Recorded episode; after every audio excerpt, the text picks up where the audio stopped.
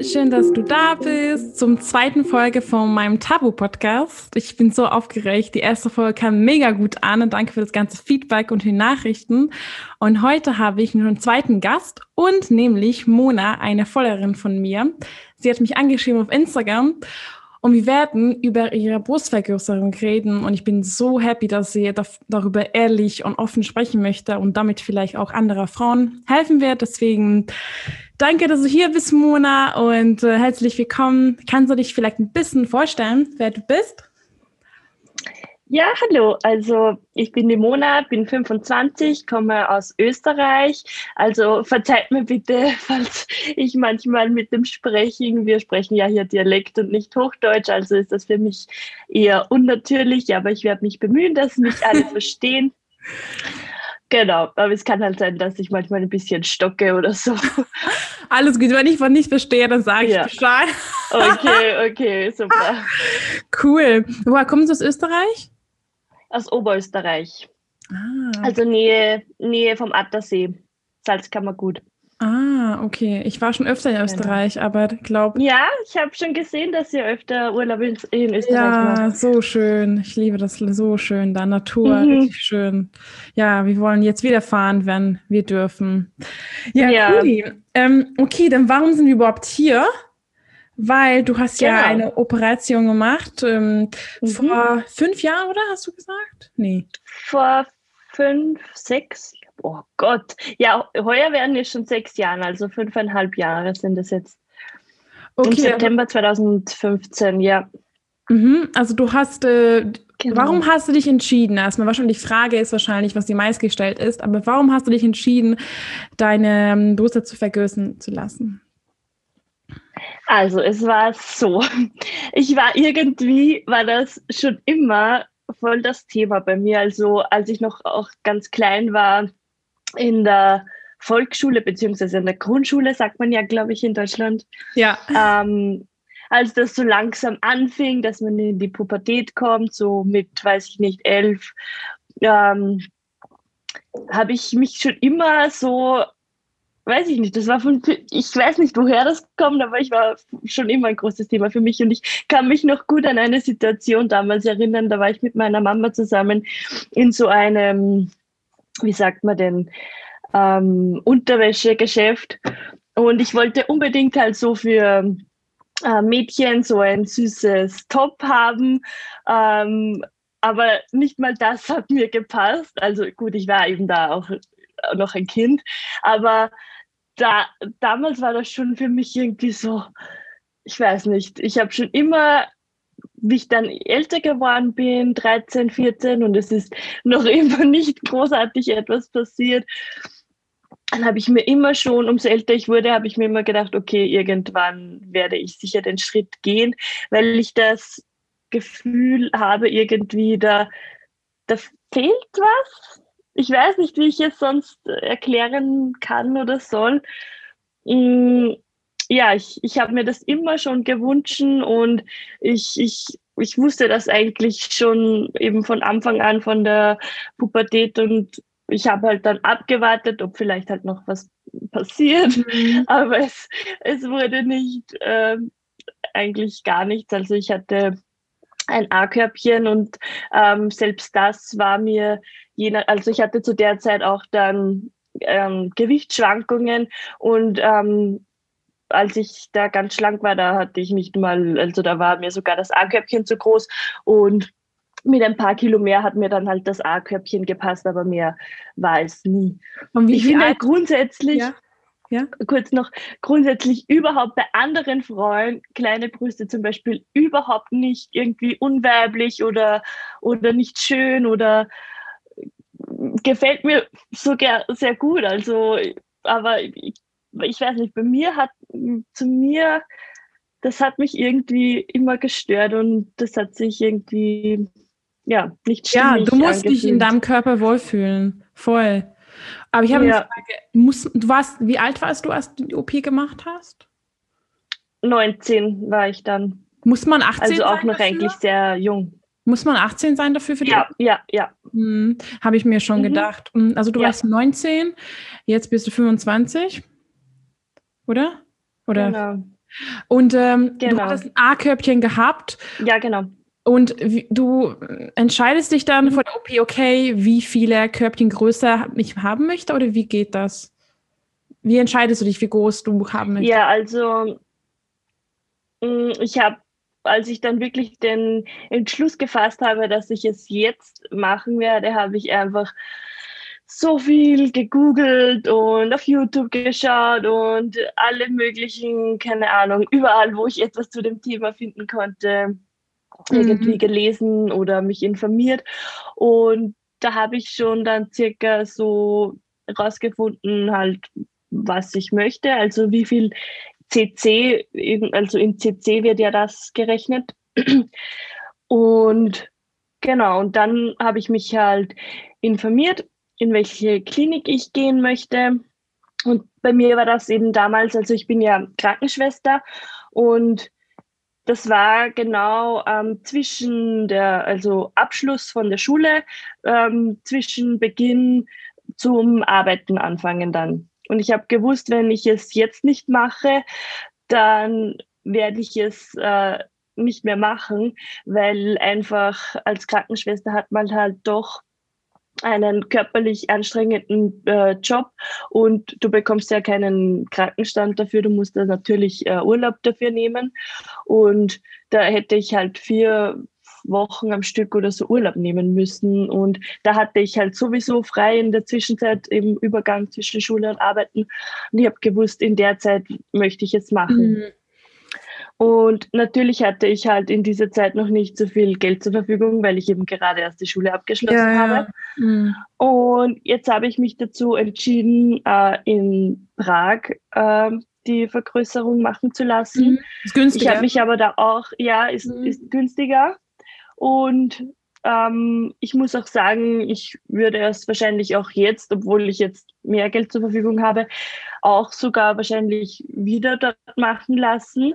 Aber ich muss schon sagen, also ich habe mich da wirklich sehr gut ähm, informiert. Also ich war in mehreren Kliniken bin vorher hingefahren zum Vorgespräch, habe mir die erste angeschaut, habe dann irgendwie nicht so ein gutes Gefühl gehabt, habe mir dann noch eine angeschaut und erst bei der dritten habe ich dann gesagt, okay, da will ich es machen, da habe ich ja ein gutes Gefühl. Die haben auch alle super gut Deutsch gesprochen und also das, ja, und ich habe einfach von dieser Ärztin auch einfach schon sehr viel Gutes eben gelesen und gehört. Mhm deshalb habe ich mich dann äh, bei dieser Ärztin dann dazu entschieden, ja.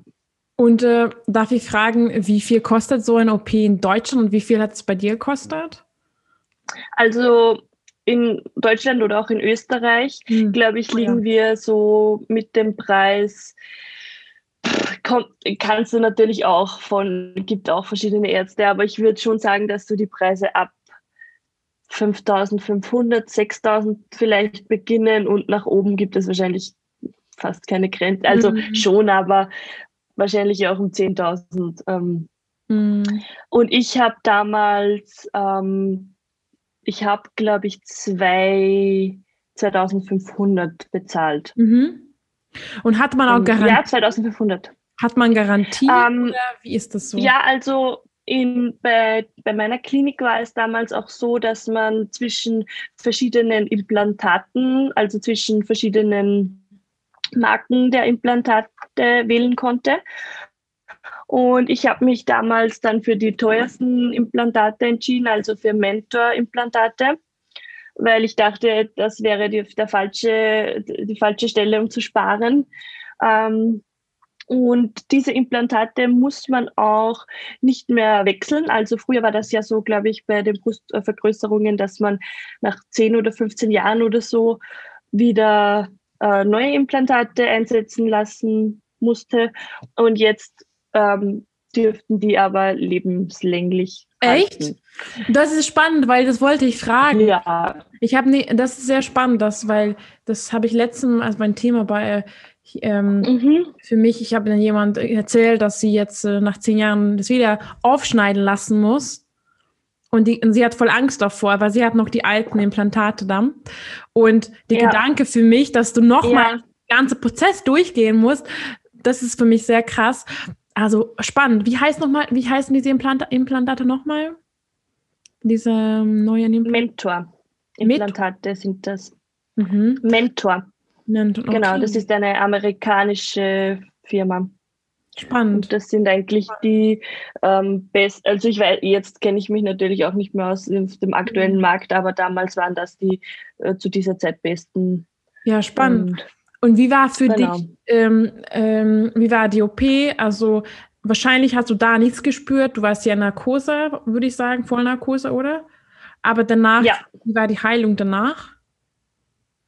Also es war so, es war eben in, in Prag und ich bin ja aus Österreich, also ich bin dort mit dem, mit dem Bus angereist und habe dann eine Nacht noch im Hotel vor der OP äh, verbracht, weil am Vortag hast du alle möglichen Untersuchungen noch, also es wird dir Blut abgenommen, das wird alles gecheckt, es wird ein EKG gemacht, du hast nochmal ein Gespräch eben mit der Chirurgin, mit der Anästhesistin also es wird alles nochmal gecheckt und dann schläfst du halt im Hotel. Und nächsten Morgen war ich ähm, zum Beispiel gleich die erste, die an diesem Tag zur Operation drankam.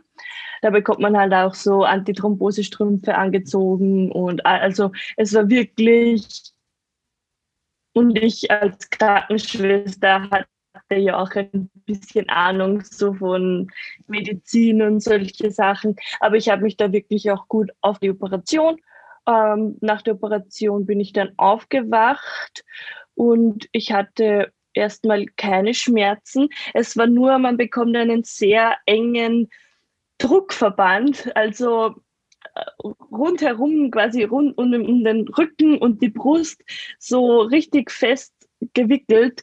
Ähm, und man hat manchmal das Gefühl, man kann nicht so gut durchatmen, weil das schon wirklich sehr fest ist. Aber irgendwie gewöhnt man sich auch dann dran.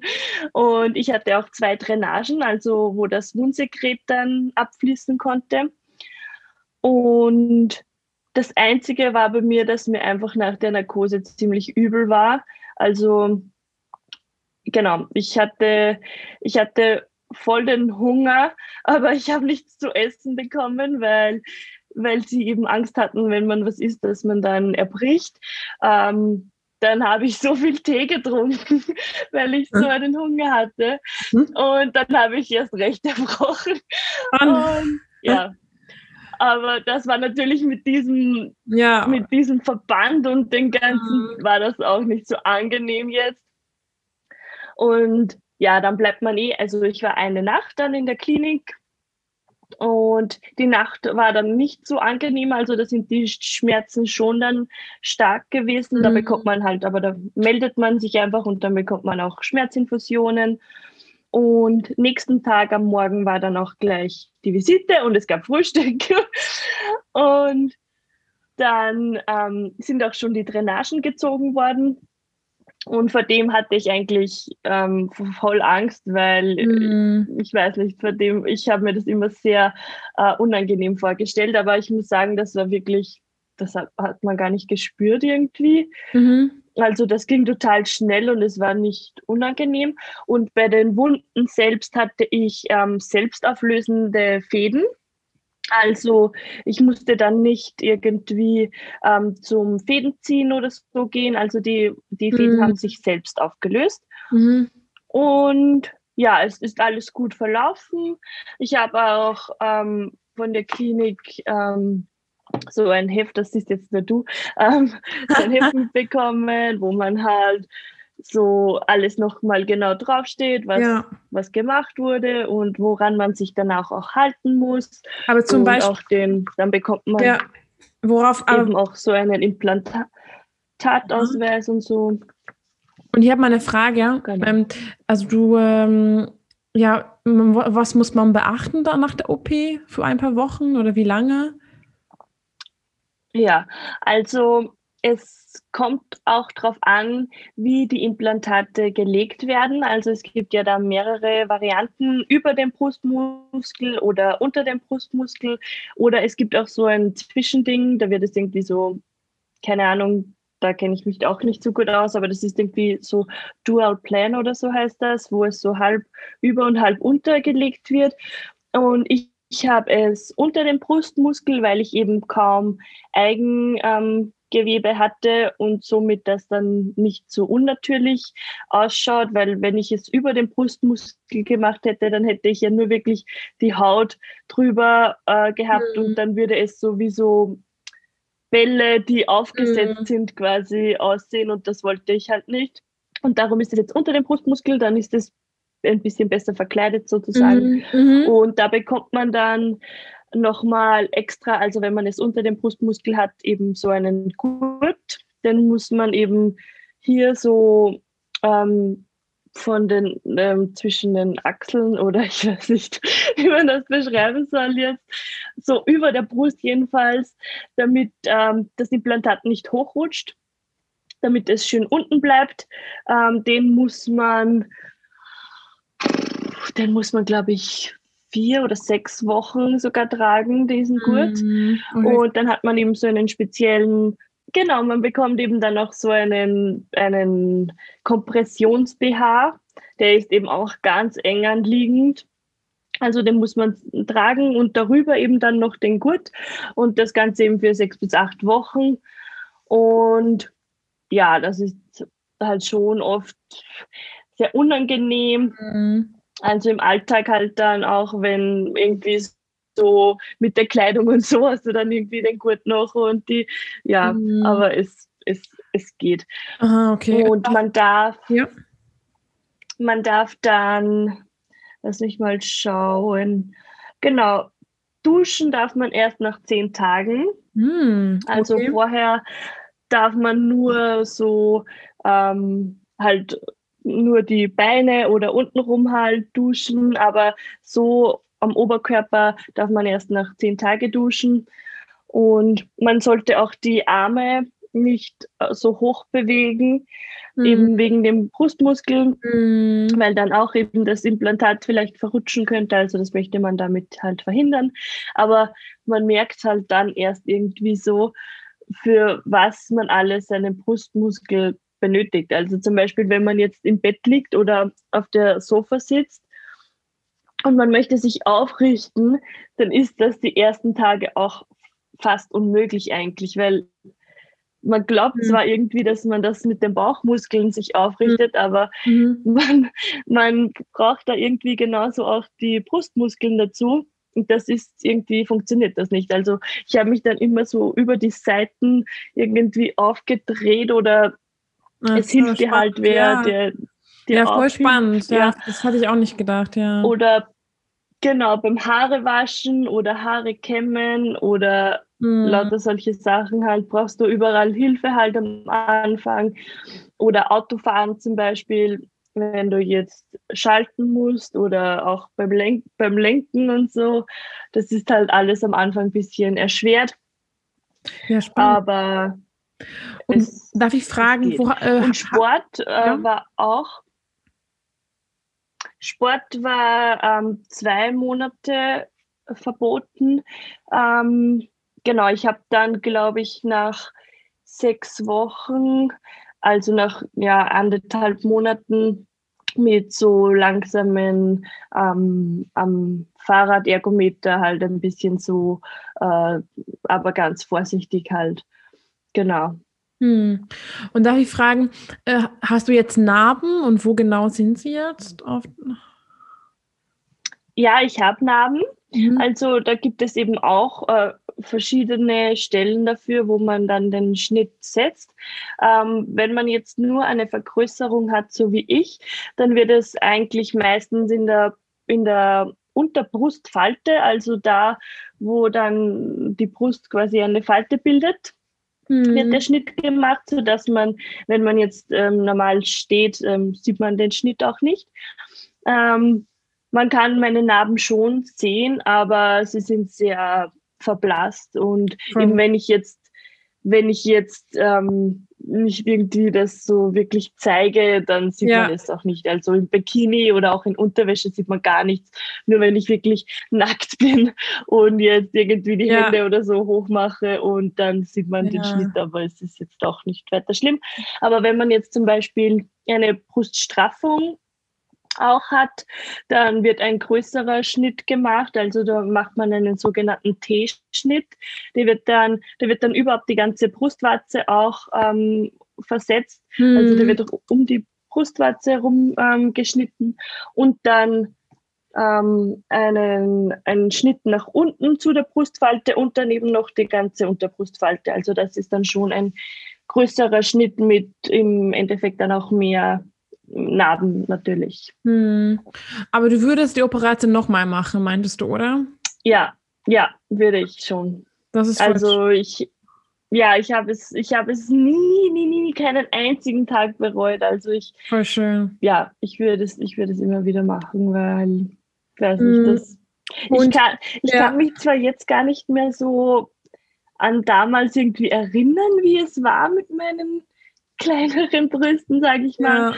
Aber ich, ich, ja, ich fühle mich jetzt einfach so, wie ich mich fühlen möchte. Ja, irgendwie. voll schön. Und welche Korbgröße hast du jetzt dann? Hm, ich habe jetzt, ähm, ehrlich gesagt, muss ich sagen, ich trage jetzt äh, selten BHs.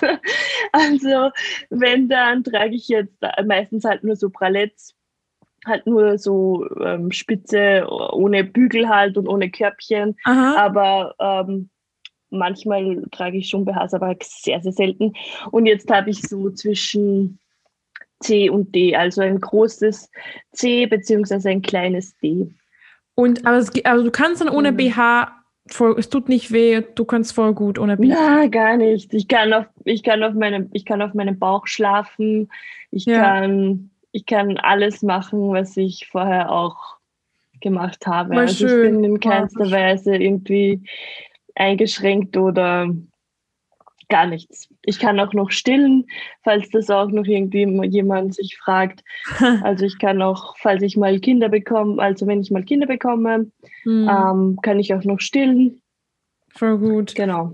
Ähm, weil das Drüsengewebe eben nicht ähm, ähm, irgendwie beschädigt wurde.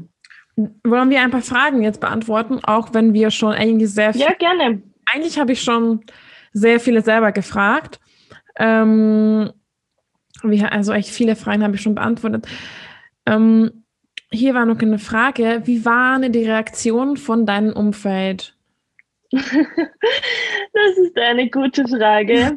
ähm, also es war damals so, ähm, ich habe eben ja schon lange gewusst, dass ich das machen werde und habe auch immer zu meiner Mama gesagt, Mama, irgendwann werde ich das machen. Und sie hat halt immer gedacht, ja, ja, red nur und äh, ja, ja, ja. ja. Sie, sie hat halt nicht gedacht, dass ich es wirklich mache.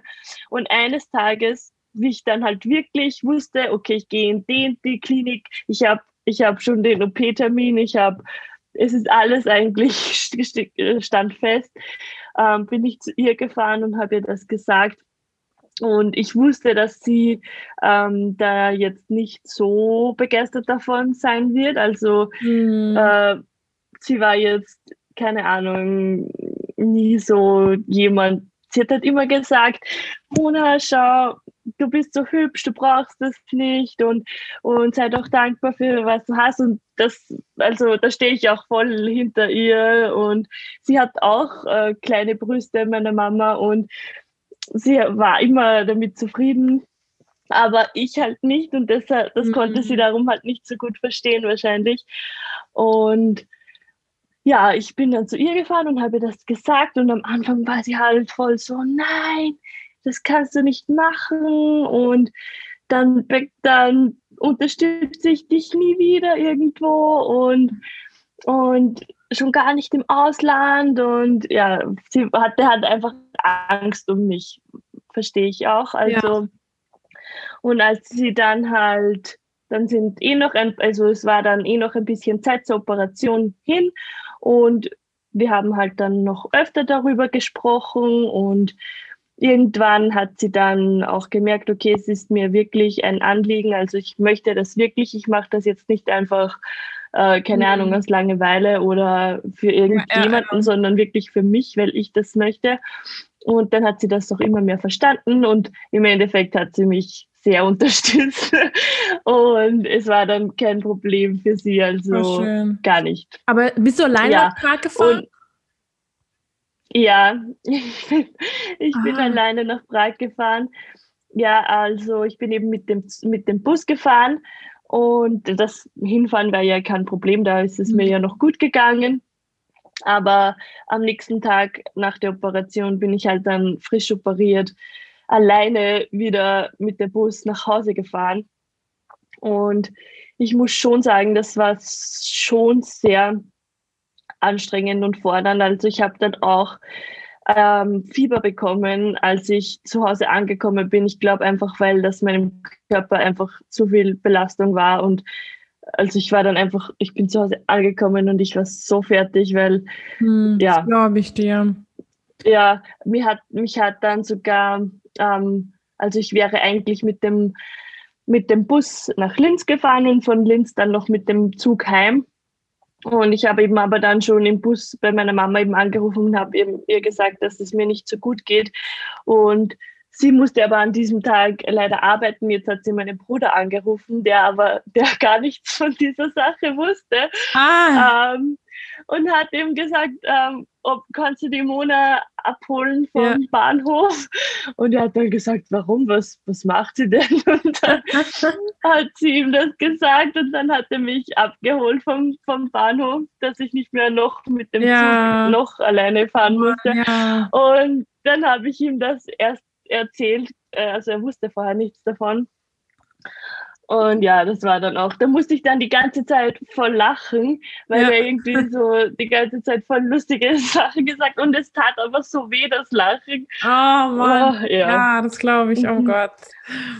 Und äh. meinem, meinem Papa habe ich es erst Jahre danach eigentlich gesagt. Hat er nicht also er wusste, ich weiß es, also ich habe mich auch immer gefragt und auch meine Freundinnen und so haben immer gesagt, fällt dem das nicht auf? Oder ich meine, ich habe schon halt oft dann so weitere Sachen. Ich habe jetzt nicht dann extra Dinge angezogen mit voll großem Ausschnitt und Push-Up-BH ja, ja, und ja, ich habe es jetzt nicht darauf angelegt, dass er es sieht und ich glaube auch, dass wenn man es bei mir nicht weiß, also das war halt schon oft so, ähm, wenn ich irgendwie neue Leute kennenlerne und ähm, sie wissen es halt noch nicht und ich sage es irgendwie dann im Verlauf des Gesprächs irgendwie kommen wir darauf, dann sagen halt viel, voll viele, das hätten sie jetzt nicht äh, gleich gedacht. Mhm. Und nach, mein Papa hat mir dann eben nach ein paar Jahren einfach so auf WhatsApp plump geschrieben, hast du dir Silikon einsetzen lassen? Und ich dann so, ähm, ja, schon vor vier Jahren oder so. Also das ist schon. Wow. Und er dann so, ach so, okay. Und, das, und seitdem haben wir nie wieder darüber gesprochen. Oha, okay, krass. Ja. Aber deine Freunde wissen das, oder dann meintest du deine Freunde? Ja, ja, ja. Ja. Also die, ähm, ich muss auch sagen, nachdem ähm, das ähm, bei mir eben dann so gut geklappt hat, mhm. ähm, sind dann auch einige Freundinnen von mir sogar selbst äh, auch in diese Klinik gegangen. Ah, okay. Ähm, genau, also es mhm. sind jetzt mittlerweile, ich kenne, und mittlerweile ist dann sogar noch die Mutter von der einen Freundin gegangen. Oh, wow. Mhm. Ja, das wollte ich irgendwie ja gar nicht auslösen. Also weißt du, ich, ich, ich möchte jetzt niemanden dazu irgendwie ja. ermuntern, sich die Brüste machen zu lassen. Aber ja. ich, ich kann natürlich auch niemanden davon abhalten, äh, wenn er das jetzt macht. Also ja, ich verstehe das. Ja, die voll. waren dann auch alle da. Ja, und die sind auch alle zufrieden. Also voll das ist im Endeffekt dann eh das Wichtigste, gut. ja. Und ähm, eine andere Frage hatte ich noch. Ähm, hat jemand gefragt hier, ob deine Brüste danach sehr hart sind oder werden sie weicher? Wieder weicher? Also ähm, am Anfang nach der Operation sind sie tatsächlich schon sehr hart eigentlich ähm, und sehr unbeweglich. Also die sind halt einfach, weil das Ganze noch sehr, keine Ahnung, ja, es ist halt noch nicht so natürlich. Es wirkt am Anfang auch mhm. einfach noch unnatürlicher ja. und erst nach der Zeit, also nach einem halben Jahr beziehungsweise noch nach einem ganzen Jahr dann ähm, schaut das Ganze dann schon ganz anders aus und meine Brüste zum Beispiel sind jetzt ganz weich, also ich es ist hm. ganz, ganz weich. Es fühlt sich fast so an wie eine normale Brust. Also es ist da überhaupt nichts mehr hart bei mir jetzt zum Beispiel. Aber du merkst, man, also ich habe noch nie sowas angefasst, aber du, man merkt schon, man, du, man merkt schon, dass die nicht echt, dass sie, dass sie äh, Silikon drin haben oder wie, wie, soll, wie soll man das sich vorstellen? Ähm, für mich jetzt schwer zu sagen, wahrscheinlich, weil ich jetzt eben seit fünfeinhalb Jahre äh, ja. auch nur diese Brüste angreife. Ja. Ähm, aber ich würde schon sagen, also sie sind schon sehr weich und ich, ich, ich weiß jetzt nicht, wie sich, wie sich andere natürliche Brüste sonst noch weicher anfühlen könnten. Ja, okay. Kann ich mir nicht vorstellen. Und, also ich bin mir da jetzt. Ja, spannend. Und darf ich fragen, du hast ja einen Freund und ähm, ja. ähm, wie hat äh, er reagiert? Hat er sofort bemerkt? War es ein Thema zwischen euch oder war es gar kein Thema zwischen euch? Also ähm, er wusste das schon, äh, bevor wir uns kennengelernt haben, weil er, also wir ein paar gemeinsame Freunde haben und da, da wusste, also das wusste man halt einfach von, von uns, weil eben wie gesagt, es waren halt ein paar Freundinnen von mir auch und irgendwie ist das bei uns in Österreich halt doch noch nicht so jetzt so viele. Also es werden halt immer mehr, aber zu dieser Zeit waren wir halt ziemlich so die, die einzigen oder keine Ahnung. Also man mhm. kannte uns irgendwie in der Umgebung irgendwie auch blöd, weil ja, irgendwie wurden wir halt dann irgendwie immer auf das reduziert. Aber wir sind jetzt auch dazu gestanden. Also es war jetzt nicht so, dass wir jetzt da ein Geheimnis draus gemacht haben oder so. Ja, ja, ja. Aber mein Freund wusste es schon, bevor wir uns kennengelernt haben. Und für ihn war das jetzt nie irgendwie ein Problem, also gar nicht. Nein. Das würde ich hm. nicht sagen. Voll gut. Er kennt mich, er kennt mich halt auch nur so und ja, das stimmt. Ja. Das stimmt. Und ähm, ja, okay, auch voll spannend. Aber ich würde sagen, dass seine Brüste hängen ja auch gar nicht, weil sie größer sind, oder? Oder weil ich habe oder Nein.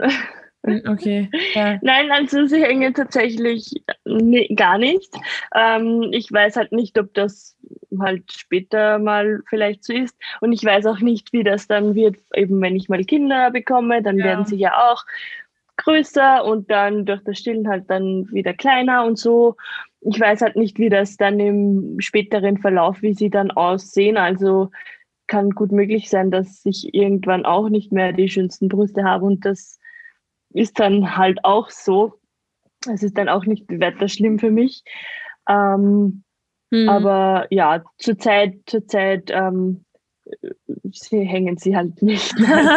okay, weil man denkt immer, man denkt immer, wenn man größere Brüste hat, dass du dann ja, die Gravitation ja. so runterzieht. ja. Und Aber ich, ich, ja? ich weiß nicht, ich finde jetzt zum Beispiel auch nicht, dass, dass ich jetzt dass ich jetzt so mega Größe habe. Also ich würde sagen, dass die passen jetzt gut zu meinem Körper, aber sie sind jetzt nicht irgendwie, sie springen einen jetzt nicht sofort an oder sie, ja. also keine Ahnung und so. Es, ich muss auch sagen, ähm, wenn jetzt zum Beispiel jemand ähm, ein natürliches ähm, großes C beziehungsweise kleines D hat, also die gleiche Körbchengröße wie ich, aber halt in, in, in natürlich, dann wirkt das viel, viel größer als jetzt bei mir in, in, in gemachter Form. Aha. Ich weiß nicht genau, an was das liegt, aber das hm. ist, das habe ich schon jetzt öfter irgendwie ähm, herausgefunden oder gesehen, ja. Und also die wirken ja. nicht so hm. groß. Okay, interessant. Ich kann es gar nicht vorstellen. Ich habe eine Freundin, sie, die ich gut kenne, nee, zwei, die haben auch eine Brustvergrößerung machen lassen. Ähm, aber ich habe das Gefühl, dass ähm, das Thema, viele sind sehr stolz drauf und erzählen das, aber viele wollen das lieber nicht, dass andere Menschen wissen davon. Oder was ist deine Meinung? Das ist eher so, viele versuchen das zu verstecken, mm. weil die nicht stolz drauf sind. Oder wie, wie siehst du das? Naja, also ich, ich würde jetzt nicht, eben wenn ich jetzt wen neu kennenlerne, ähm, sofort sagen, hallo, ich bin die Mona und ähm, übrigens das nicht, aber ja. wenn man sich halt jetzt kennenlernt und man kommt irgendwie, zum ja. Beispiel als ich vor anderthalb Jahren ähm, meine Arbeit, also das Krankenhaus gewechselt habe, ähm, dann wusste das natürlich am Anfang auch niemand und irgendwann, nach keine Ahnung, sind wir dann irgendwie auf solche Operationen gekommen und ich, klar sage, mhm. also sage ich, habe ich halt dann auch gesagt, ja, ich habe eben auch schon meine Brüste vergrößern lassen und mhm. also da verstehe ich dann nicht, warum ich dann nicht dazu stehen sollte voll. oder das irgendwie verheimlichen sollte oder. Nee, voll. Ich, ja. Also ich, ich habe noch nie, deswegen, klar, ich kann das nie verstehen, weil ich es nie hatte. Aber ja, ich finde es auch, ähm, das auch ähm, voll gut, dass du. Und ähm, andere Frage hätte ich. Ähm, hast, wie hast du dich entschieden, welche Größe du bekommst. Wie ist das so? Du gehst zur Klinik und die zeigen dir die Silikongrößen oder, oder wie weiß man, wie groß, ich meine, wie weiß man, wie groß sie da im Endeffekt dann sein werden? Ja, es gibt dann auch ähm, in der Klinik solche, da zieht man dann so BHs an und dann bekommt man die Kisten in den verschiedenen Größen halt so eingelegt und dann zieht man halt sein normales Shirt drüber und dann kann man sich halt im Spiegel schon ein bisschen vorstellen, wie würde diese oder diese Größe an mir aussehen. Das mhm. sind so Sizer, also so, äh, mhm. das sind jetzt keine Brustimplantate, die dann wirklich eingesetzt werden, ja. sondern die sind halt nur eben zur Veranschaulichung der verschiedenen Größen gedacht. Ähm, ja, und ich wusste eben vorher schon einfach durch das ganze Recherchieren und Informieren, ähm, wie viel ich circa möchte. Und bei mir sind es halt jetzt 350 und 375 cc, also ein bisschen ähm, unterschiedlich, weil das eben ganz natürlich ist, dass man ja nicht ähm, ganz genau gleich große Brüste hat. Und darum um 25 ähm, habe ich auf der einen Seite, ich weiß gar nicht welche Seite, ähm, habe ich auf der einen Seite mehr und auf der anderen Seite weniger. Und jetzt sind sie also ich habe die Differenz vorher auch jetzt mit freiem Auge so nicht, nicht äh, gesehen, äh, gesehen ja. aber meine, Chir meine Chirurgin hat das halt irgendwie gesehen und hat das halt dann ja so entschieden und es passt. Ja, spannend. Okay, das ist interessant. Aber ja, ähm, ich habe noch eine Frage hier von der Followerin. Zwar, ähm, ich hoffe, die Frage ist in Ordnung. Hast du keine Angst vor eventuelle Spätfolgen? Man hört da immer so schlimme Geschichten. Ähm, ehrlich gesagt, nein. Also das Einzige, was passieren kann oder was habe ich auch keine Angst davor oder was ähm, mit, wie soll ich sagen, mit was ich rechnen muss, ähm, wäre eine Kapselfibrose. Also da bildet sich ähm, so Bindegewebe, einfach so festes Bindegewebe um, die, um das Implantat, so wie eine Kapsel eben. Und das quetscht dann mehr oder weniger irgendwie das Implantat so ein. Und dann wird eben auch die ganze Brust eben sehr hart und auch ähm, irgendwie verformt und so. Aber das äh, kann man nicht, also das hängt jetzt nicht davon ab, wo man operiert wurde oder ob das ähm, gut gemacht wurde oder mhm. nicht, sondern es ist einfach eine, eine Reaktion vom Körper äh, auf den Fremdkörper im mhm. Körper eben und manche Körper reagieren darauf. Das kann eben auch erst nach ähm, vielen Jahren auftreten und dann müsste man halt eben die Implantate entfernen lassen und wenn man mag, halt wieder neue reinmachen lassen. Und das wäre für mich jetzt kein Weltuntergang. Also ich. Okay. Ja, ja, ja, ich würde mich natürlich nicht freuen, aber wenn das jetzt so wäre, dann äh, damit muss man eben rechnen, dass man so eine Kapselfibrose bildet, weil das mhm. weiß man halt nicht, wie der Körper dann ähm, darauf reagiert und ob der dann so eine so ein festes Bindegewebe um die, um die, um das Implantat bildet. Aber das ist jetzt nicht weiter gesundheitlich äh, gefährlich oder mhm. ähm, und die ganzen ähm, Märchen oder Horrorgeschichten, dass irgendwie die äh, Implantate aufreißen und dann dann ähm, läuft das ganze Silikon raus und dann mm. das, das ist ja innen nicht flüssig, sondern das ist wie so ein Gummibärchen, mehr oder weniger. Also wenn du das ja. aufschneidest, ja. dann bleibt das auch in Form. Also das, das läuft dann nicht aus, sondern es gehört natürlich auch dann gewechselt. Aber es ist jetzt nicht äh, irgendwie auch nicht äh, Verstehe. keine Ahnung, gefährlich oder. Ja, okay, das auf jeden Fall ist es gut, dass wir es erklärt haben, weil ähm, ich glaube, da haben viele auf jeden Fall ganz ähm, an ja, verschiedene, Hor ja, wahrscheinlich Horrorgeschichten, dass man einfach immer ja. hört und natürlich ja. ist das mir schade. Ja, es gibt schon, also ich habe auch eine Freundin, ähm, die hat sich auch vor, die hat das auch schon vor mir gehabt, also schon ewig aus. Ähm, und die ähm, dürfte jetzt drauf gekommen sein, dass die ähm, Implantatfirma, die sie hat, äh, irgendwie die Implantate irgendwie fehlerhaft sind oder äh, krankmachend oder irgend, irgendwas ist mit den Implantaten auf alle Fälle dieser einen Firma. Und da weiß ich halt jetzt auch noch nicht, wie sie da jetzt ähm, wie das jetzt ähm, weitergeht, ob sie die jetzt äh, auswechselt, ob sie das dann natürlich selber bezahlen muss oder nicht, weil irgendwie, mm. ja, versteht man natürlich, man hat darauf vertraut, dass der Arzt ähm, einen etwas Gutes empfiehlt und der Arzt wusste aber das wahrscheinlich damals zu diesem Zeitpunkt auch noch nicht. Mm. Aber es gibt, es dürfte da eine Marke geben, die irgendwie die Implantate, haben sie jetzt herausgefunden, dass die irgendwie hm. fehlerhaft oder okay. irgendwie ja, Das ist natürlich sehr ungünstig und wahrscheinlich auch gefährlich, aber ja. hoffentlich kann man es ja, wechseln ja. und dann.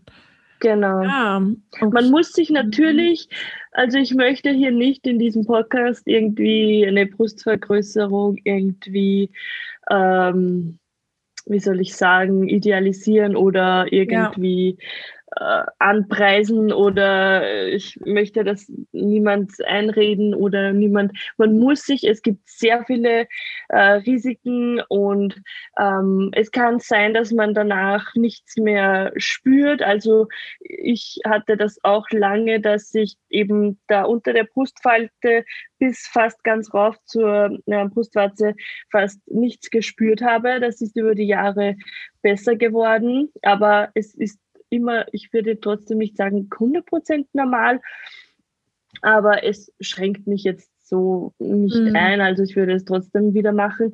Aber es ist jetzt kein äh, Kindergeburtstag, also es ist schon eine Operation, man ja. wird aufgeschnitten, es wird ein Fremdkörper in den Körper getan, man wird wieder zugenäht die mhm. ganze äh, Wundheilung und so ist, das ist alles nicht jetzt auf die leichte Schulter zu nehmen.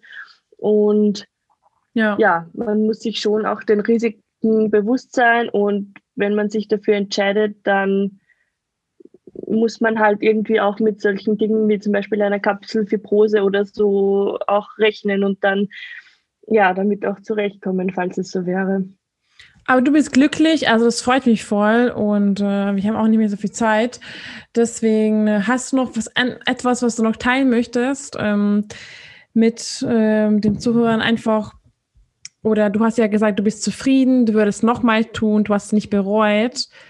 Also ja, von deiner Seite. Also ich will einfach ähm, wirklich, ähm, wenn ihr das machen lassen wollt, viele, viele Kliniken und Ärzte ähm, durchschauen, Beratungsgespräche machen, ähm, irgendwelche Erfahrungsberichte im Internet durchlesen oder auf YouTube schauen. Es gibt da schon so viele und genau, für mich einfach das Informieren ist einfach das A und O, dass man einfach einen guten Arzt hat, eine gute Klinik hat, wo man danach auch irgendwie kommen kann, falls etwas wäre oder ja, dann kann einem eigentlich so gut wie nichts mehr schiefgehen. Natürlich, wie gesagt, es gibt immer Risiken, die passieren können, auch dem besten Arzt.